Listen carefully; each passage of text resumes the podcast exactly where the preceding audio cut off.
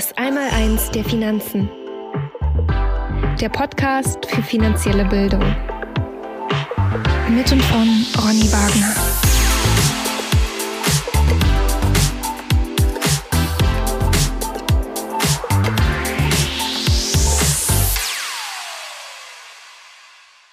Herzlich willkommen zum Podcast Das Einmaleins der Finanzen. Mein Name ist Ronny Wagner und heute soll es um das viel diskutierte Thema Inflation und Rohstoffpreise vor dem Hintergrund einer sich abzeichnenden Rezession gehen.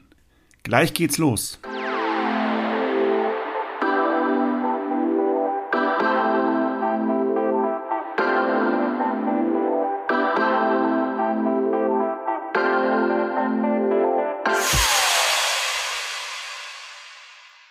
Liebe Zuhörer, in der heutigen Podcast-Folge soll es um die weitere Entwicklung hinsichtlich der Inflation und Rohstoffpreise vor dem Hintergrund einer sich abzeichnenden Rezession gehen. Mittlerweile bestimmen ja die Inflationsraten äh, von 8% und mehr und vor allem steigende Rohstoff- und Energiepreise das makroökonomische Bild diese Gemengelage zwingt die Zentralbanken dazu, ähm, die seit Jahren vorherrschende, doch sehr ultralockere, äh, ultralaxe Geldpolitik zu überdenken und äh, vor allem Maßnahmen zu ergreifen, äh, die letztendlich doch jetzt eingeleitet wurden. Die amerikanische Federal Reserve, also das Zentralbanksystem und die Notenbank der USA, also kurz FED genannt, hat bereits Maßnahmen ergriffen und am 22. September die von ihr festgesetzten äh, kurzfristigen Zinsen auf eine Spanne von 3,0 bis 3,25 Prozent erhöht. Hinzu kommt, dass äh, die Anleihekäufe, die 2008 als in Anführungszeichen natürlich vorübergehende Notfallmaßnahme begonnen wurden, endlich beendet werden. Man darf nicht vergessen, seit 2008, seitdem dieses Programm, dieses vorübergehende Programm gestartet wurde, wurde wurden für 9 Billionen Dollar Anleihen gekauft. Diese Summe soll jetzt um 95 Milliarden Dollar pro Monat reduziert werden. Wenn man das schafft und wenn man dem nachkommt, dann ist man in circa acht Jahren wieder bei der Bilanzsumme von Null angekommen. Ich drücke die Daumen. Auch die Europäische Zentralbank, kurz EZB, wird nun langsam aktiv und hat den Leitzins auf 1,25 Prozent angehoben. Weitere Zinserhöhungen sollen folgen, so die Ankündigung der Notenbank. Auch die Negativzinsen, die Banken bezahlen müssen und die natürlich dem Sparer immer ein Dorn im Auge äh, sind, ähm, wenn sie äh, ihr Geld bei einer Bank parken, sollen entfallen. Die EZB hat das schon angekündigt und ähm, hat eben die Negativzinsen hier für die Geschäftsbanken faktisch abgeschafft. Des Weiteren beendet auch die EZB ihre milliardenschweren Anleihekäufe und läutet damit das Ende ihrer ultralaxen Geldpolitik ebenfalls ein. Eine Reduktion des bestehenden Staatsanleihenportfolios ähm, ähnlich zu dem äh, von der FED von fast 9 Billionen Euro äh, Stand Ende Juli ist allerdings nicht geplant und das ist eben der Unterschied zu, zu der amerikanischen Geldpolitik. Ähm, ein kleiner Exkurs vielleicht nochmal dazu, äh, was bedeutet diese Staatsanleihenrückkäufe oder dieser Kauf von Staatsanleihen durch die EZB? Ähm, diese Praktik ähm, ist, also der Kauf von Staatsanleihen durch die EZB ist nach ökonomischer Sicht eine Form von Staatsfinanzierung, welche allerdings durch Artikel 123 Absatz 1 äh, des Vertrages über die Arbeitsweise der Europäischen Union ähm, in, in, der, äh, in der Sprache auch Vertrag von Lissabon genannt. Allerdings ist das verboten. Ne? Also diese Staatsfinanzierung durch die Hintertür ist nicht gestattet. Ähm, da eben diese monetäre Haushaltsfinanzierung von Mitgliedstaaten der Europäischen Union durch die EZB verboten ist, verstößt sie also gegen diesen Vertrag und also gegen diesen Vertrag von Lissabon und ähm, ähm verhält sich da also nicht ähm, äh, vertragskonform. Ähm, der Europäische Gerichtshof äh, hat äh, in einem Urteil das allerdings wieder zurückgewiesen. Der erkennt in dieser Praxis keine Staatsfinanzierung. Ähm, und das hat er eben auch in einem Urteil, ich, ich glaube, das war in 2018, im Dezember 2018, hat ähm, der Europäische Gerichtshof das auch festgehalten. Ja, möglicherweise ähm, ist dieses Urteil äh, rein politisch motiviert, äh, um eben den Zerfall der Europäischen Währungsunion so lange wie möglich hinauszuzögern. Das ist allerdings nur eine Spekulation von mir. Dass die EZB weiter dazu bereit ist, ähm, also diese ähm, Staatsfinanzierung durch die Hintertür, ist äh, am Resultat der außerordentlichen Sitzung äh, vom 15. Juni zu vermuten. Darin wurde eine Überprüfung äh, zur Gestaltung von Instrumenten zur Bekämpfung der Fragmentierung beschlossen. Was ist eine Fragmentierung? Unter Fragmentierung ist die beschönigende Umschreibung zu verstehen, mit äh, der die EZB die steigenden Zinsen der Staatsanleihen der am höchsten verschuldeten EU-Mitgliedstaaten bezeichnet, aktuell vor allem Italien, ähm, wie gesagt, zu verstehen. Diese inoffiziell illegale Praxis hat die bestehenden Probleme definitiv nicht gelöst und die Lage macht sie nur noch schlimmer. Corona und die Corona-Pandemie wird immer wieder als Sündenbock vorgeschoben, aber auch der Ukraine-Konflikt äh, wird immer wieder hier äh, als Ursache dieser ganzen Entwicklung gesehen. In meinen Augen bleibt es aber abzuwarten, wie das neue Instrument zur Rettung des Euros aussehen wird. Ich bin sehr gespannt, was sich die uns Regierenden da wieder einfallen lassen. Ich vermute allerdings, dass äh, illegale Praktiken, zumindest in Bezug auf den Vertrag von Lissabon, weiterhin durch den Europäischen Gerichtshof äh, gedeckt oder auch äh, verdeckt werden. Das, soll's zum kurz, das soll der kurze Exkurs ähm, zu diesem Thema dann auch gewesen sein. Ähm, durch die Straffung der Geldpolitik wird in meinen Augen allerdings eins ausgelöst und das ist eine Rezession. Da eben auch das Geld kurzfrist, kurzfristig äh, und mittelfristig aus den Aktien, Anleihen und Immobilienmärkten abgezogen wird und die in den letzten Jahren entstandenen Spekulationsblasen dadurch platzen können. Ich gehe also ganz stark davon aus, dass hier die besten Tage dieser Märkte hinter uns liegen. Und wir haben ja auch schon einen ersten Vorgeschmack äh, an den amerikanischen Börsen gesehen. Wir müssen uns ja nur mal die Entwicklung seit dem Jahresanfang anschauen.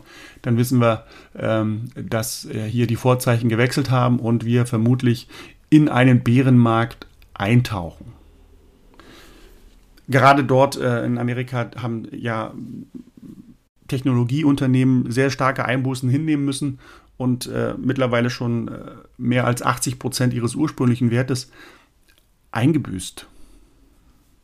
Für die Zentralbanken wird es jetzt allerdings schwierig und es stehen ähm, wegweisende und schwierige Entscheidungen an, weil sich eben diese Gemengelage oder dieses um, äh, die Krise in diesem Umfeld hoher Inflationsraten und noch sehr niedriger Zinsen entwickelt. Zur Inflationsbekämpfung müssen die Notenbanken nämlich die Zinsen anheben, obwohl der Aktienmarkt sich äh, eher in Richtung Bärenmarkt gewandelt hat und eben das Verbrauchervertrauen in den USA auf den niedrigsten Stand seit dem Zweiten Weltkrieg gesunken ist. Das ist sehr schwierig, dort jetzt die richtige Entscheidung äh, zu treffen.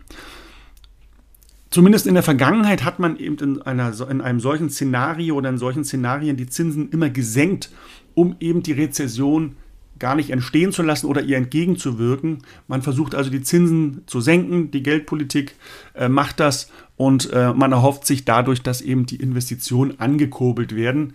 Aber wir wissen natürlich auch, dass alleine eine Zinssenkung nicht ausreicht, um hier weitere Investitionen anzuschubsen, weil eben dort auch andere Parameter in die Entscheidung, Investitionen vorzunehmen oder eben nicht vorzunehmen, einfließen. Man kann sicherlich in der, in der heutigen Gemengelage davon sprechen, dass man hier geldpolitisch Neuland betritt, da eben die Zinssätze noch sehr weit von denen entfernt sind, die eben bei der hohen Geldentwertung angemessen werden. Der Theorie nach, also der sogenannten Tyler-Regel, sollen die oder müssen die Zinsen erhöht werden, wenn die Inflationsrate über dem Inflationsziel liegt oder die Produktion höher ist als das Produktionspotenzial einer Volkswirtschaft. Andersherum sollen die Zinsen gesenkt werden, wenn die Inflationsrate unter dem Inflationsziel liegt oder die Produktion unter dem Produktionspotenzial liegt. Also dadurch, wenn man die Zinsen senkt, motiviert man eben, wie ich es bereits schon gesagt habe, zu mehr Investitionen. Das Ziel der Inflationsrate liegt bei der EZB, aber auch bei der FED bei circa um die 2%. Das ist ja das mittelfristige Inflationsziel der beiden Notenbanken und ihrer Geldpolitik.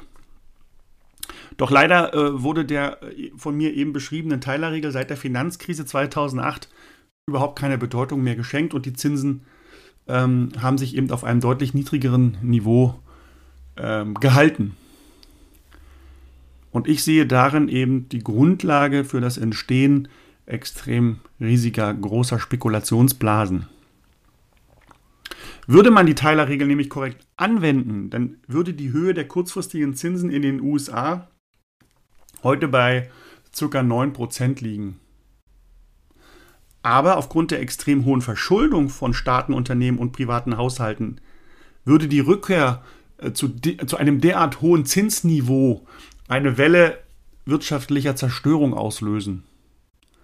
Also man kann hier ähm, kausal, die Kausalkette ähm, aufstellen. Pleite von Unternehmen bedeutet mehr Arbeitslosigkeit, bedeut, mehr Arbeitslosigkeit bedeutet sinkende Löhne, sinkende Löhne bedeutet Abgleiten in die Rezession.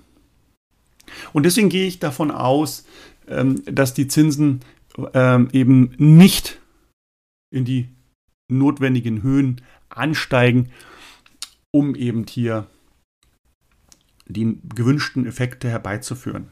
In der Theorie gewünschten Effekte herbeizuführen. Sind wir am Anfang einer neuen Inflationsära? Die Frage stelle ich mir schon seit längerem und sie wird mir auch immer wieder äh, gestellt. Wie geht es weiter mit der Inflation? Äh, darauf möchte ich jetzt versuchen, mal eine Antwort zu geben. Die Geldpolitik in den vergangenen Dekaden war, wenn man, wenn man es ganz nüchtern betrachtet, selten äh, nah an den Lehrbüchern und der Theorie.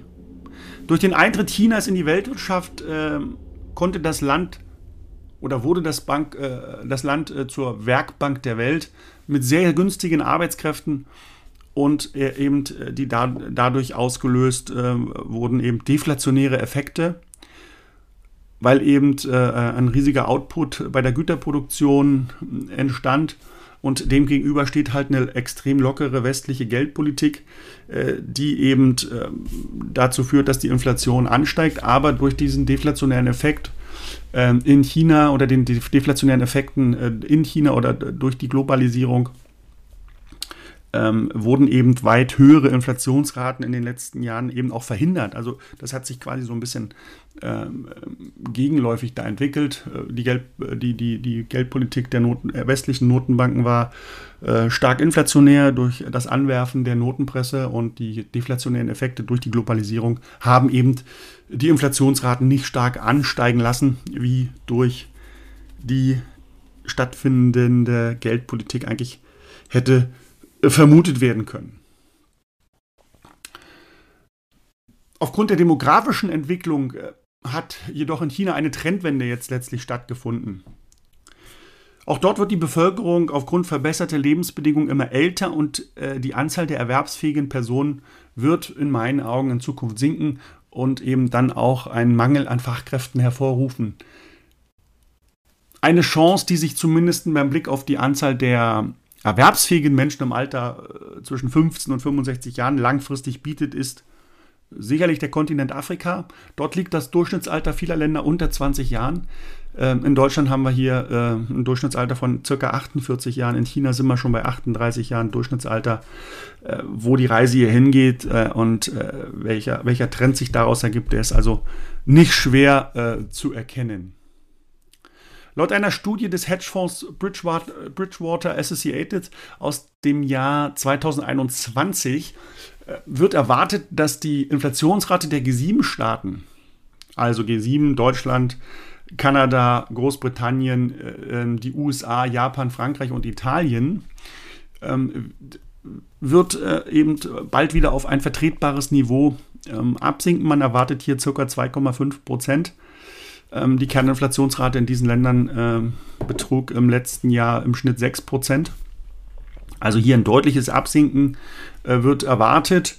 Ähm, Ben Bernanke, ehemaliger Präsident der FED, hat in einem Interview mit der New York Times davon berichtet, dass die Bevölkerung darauf vertrauen muss, dass die FED alle notwendigen Maßnahmen ergreift, um eben Inflationsraten wie in den 70er Jahren, wo die äh, Raten teilweise über 10 Prozent lagen, äh, zu verhindern.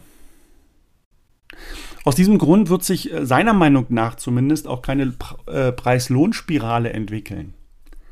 Was er allerdings nicht erwähnt, ist die extrem hohe Verschuldung der Länder, die eben den, notwendige, die den äh, notwendigen Zinserhöhungen dann aber eigentlich im Wege stehen oder die bereits thematisierte Trendwende am globalen Arbeitsmarkt.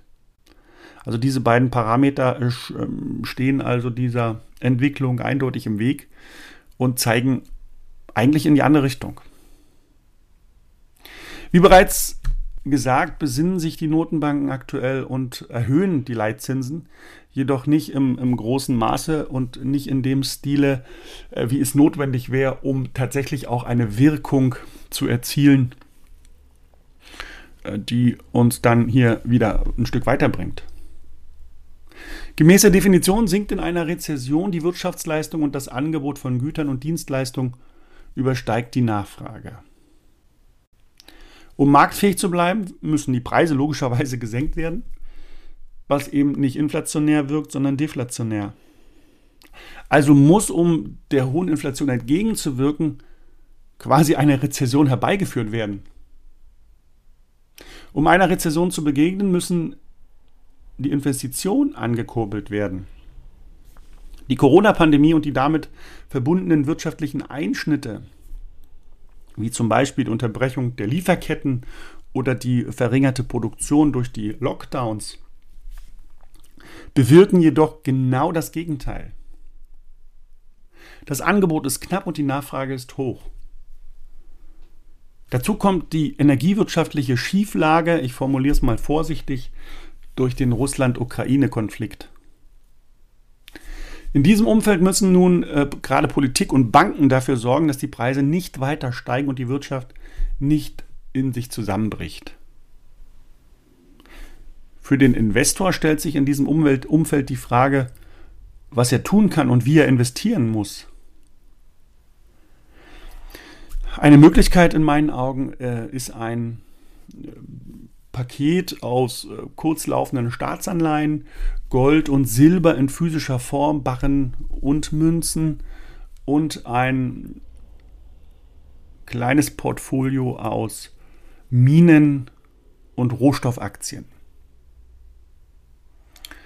Betrachtet man die Korrelation zwischen der Inflation und den gerade von mir zitierten Anlageklassen, dann fällt auf, dass letztgenannte in Zeiten von Inflationen eine negative Korrelation hatten.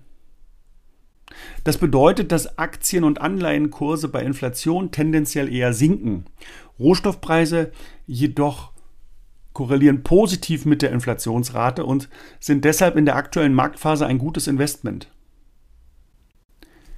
Steigt also die Inflation, steigen in aller Regelmäßigkeit auch die Rohstoffe. Je länger der betrachtete Zeitraum ist, umso besser haben sich Rohstoffe, ähm, ab, haben, haben sich Rohstoffe entwickelt. Äh, dieser Zusammenhang sollte deshalb bei der Anlageentscheidung äh, definitiv äh, nicht vernachlässigt werden.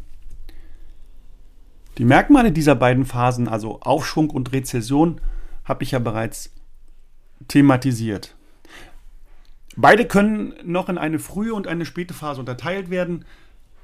Rohstoffe und Aktien unterscheiden sich nur sehr geringfügig in ihrer Performance. Aktien sacken in einer frühen Phase des Abschwungs wesentlich stärker ab als Rohstoffe. Wir sehen es ja aktuell. Performen in der späten Phase jedoch weitaus besser. Ist die Klimapolitik ein Inflationstreiber? In meinen Augen führt die Klimapolitik seit einigen Jahren dazu, dass Investitionen in die herkömmlichen Energieträger wie Kohle, Erdgas und Erdöl zurückgefahren und Investitionen in erneuerbare Energien massiv verstärkt wurden. Das erhöht die Kapitalnachfrage, welche in den letzten Jahren natürlich durch die niedrigen Zinsen auch erfolgreich befriedigt werden konnte. Allerdings erhöhen diese Investitionen nicht die Produktionskapazitäten, sondern machen sie lediglich emissionsfrei. Die Rendite darauf kann also erst in vielen Jahren ge gezahlt werden. Der Rohölverbrauch wird dennoch in den nächsten Jahren ansteigen, da insbesondere gerade die Schwellenländer den Sprung schaffen wollen, zur Industrienation aufsteigen zu können und das sicherlich auch schaffen werden. Damit generieren sie äh, eine wohlhabendere Gesellschaft, die zum Beispiel mehr auf Autos als auf Fahrräder als Transportmittel setzt. In den Industrienationen steigt der Ölverbrauch hingegen nur leicht, da moderne Technik den Ölverbrauch eben an vielen Stellen optimiert und eben dadurch auch reduzieren kann. Der Krieg zwischen Russland und der Ukraine macht den Zugang für Deutschland und die, der EU zu diesem wichtigen Rohstoff schwieriger, äh, sodass eben bei hoher Nachfrage ein knappes Angebot zu finden ist. Die Preise sind äh, logischerweise also demnach auch weiterhin hoch. Einer Studie des auf den Rohstoffsektor spezialisierten US-Vermögensverwalters Göring und Rosenzweig, ich hoffe, ich habe das richtig ausgesprochen, hängt das Wachstum und der Wohlstand der Welt von der Energierendite ab. Diese Energierendite misst, wie viel Energie aufgewendet werden muss, um eine Einheit nutzbare Energie zu erzeugen. Bis zum Beginn der Industrialisierung wurden fast ausschließlich Nahrung, Tierfutter und Holz eingesetzt und die Kennzahl ähm, hat bei etwa 5 zu 1 gelegen. Das bedeutet, um fünf Einheiten Energie zu erzeugen, musste eine Einheit aufgewendet werden. Das Wachstum war daher entsprechend gering bis nicht vorhanden und lag bis zur Nutzung der Kohle ab dem ähm, ja, 17. Jahrhundert in etwa bei ca. 0,02 Prozent pro Jahr. Mit der Benutzung der Kohle als Energieträger, äh, Energieträger stieg das Wirtschaftswachstum ähm, äh, äh natürlich auch mit an und das Verhältnis äh, erhöhte sich auf 10 zu 1. Das Resultat war eben eine Bevölkerungsexplosion und eben ein äh, gigantisches Wirtschaftswachstum. Natürlich verglichen mit, den, mit der Entwicklung in den Jahrhunderten davor. Das muss man natürlich hier auch immer mit berücksichtigen. Mit der Entdeckung und äh, der Nutzbarmachung von Erdöl und Erdgas stieg die Energierendite von 10 zu 1 auf 30 zu 1. Und damit wurde ein neues Zeitalter mit noch stärkerem Wachstum eingeläutet. Die Studie argumentiert, dass unser jetziges Leben aufgrund der Verbesserung der Energierendite möglich ist und, oder aber, dass es eben auch umgekehrt sehr schnell wieder bergab gehen kann. Denn diese Analyse, diese Studie berechnet für Windkraft und Solarenergie lediglich eine Rendite von 3,5 zu 1.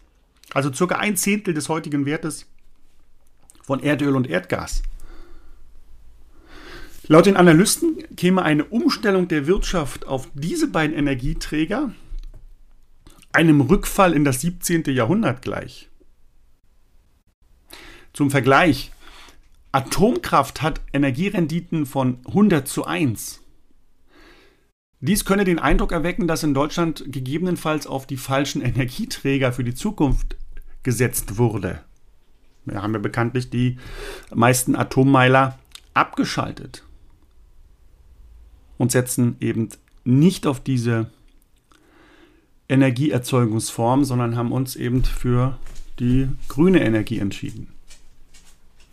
Die Analysten nehmen mit ihren Ergebnissen eine ja, Außenseiterrolle ein, das kann man schon so sagen, ähm, denn äh, der Tenor ist ja hier sicherlich ein anderer. Doch sollten wir jetzt nicht den Fehler machen, da jetzt schon den Stab äh, drüber zu brechen, sondern wir müssen einfach abwarten, wie sich das Ganze entwickelt und ob die Ergebnisse dieser Studie äh, zutreffend waren. Die kostensenkenden Skaleneffekte, welche bei der Einführung der erneuerbaren grünen Energien erwartet werden, die werden jedoch ausbleiben. Davon, davon bin ich überzeugt. Die Kosten für die Erzeugung von Solarstrom ähm, sind zwischen den, den Jahren 2010 und 2020 um ca. 80 Prozent und bei Windrädern um 40 Prozent gefallen. Sie sind jedoch weitestgehend auf fallende Rohstoff- und Energiepreise in Kombination mit sinkenden Finanzierungskosten zurückzuführen. Für den Bau dieser energiebringenden Anlagen wird viel Material und viel Energie benötigt. Zwischen 2010 und 2019 sind der CRB-Rohstoffindex und der Ölpreis um ca. 35 Prozent und die Kreditzinsen von 7,5 auf 5 Prozent gefallen. Stellen wir uns nun folgendes Szenario vor. Steigen die Rohstoffpreise und die Zinsen, steigen also auch die Preise für solche Energieanlagen. Und damit steigt eben auch der Strompreis, welcher natürlich wiederum steigende Inflationsraten begünstigt. Da für die Anlage in der aktuellen Marktphase ein Rohstoffpaket in Frage kommen kann, ich habe es ja vorhin schon erwähnt, ähm, macht es Sinn, um, um sich diesen Zusammenhang nochmal zu äh, verdeutlichen äh, zwischen Aktien und Rohstoffen, den äh, Dow Jones Index und den, den Goldman Sachs Commodity Index einfach mal ins Verhältnis zu setzen. Der Dow Jones Index enthält die 30 größten Unternehmen der USA.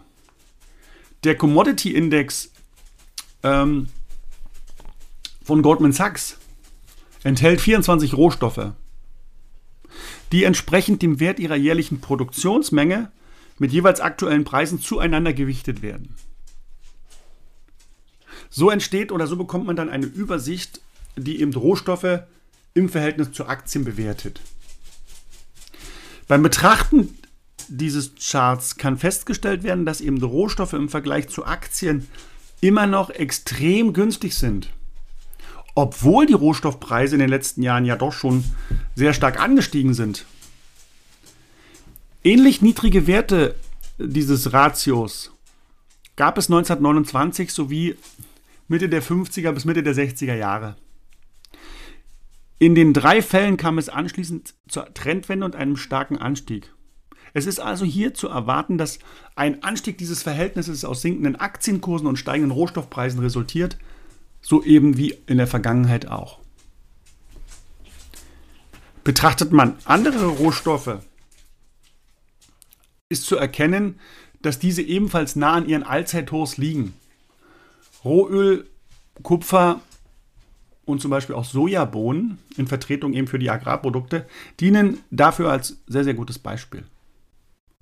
Kupfer wird für die Energiewende benötigt und wird immer stärker nachgefragt, genauso wie eben Silber auch. Kupfer und Silber sind ja bekanntermaßen die sogenannten grünen Rohstoffe, die eben für die alternativen erneuerbaren Energien sehr stark benötigt werden.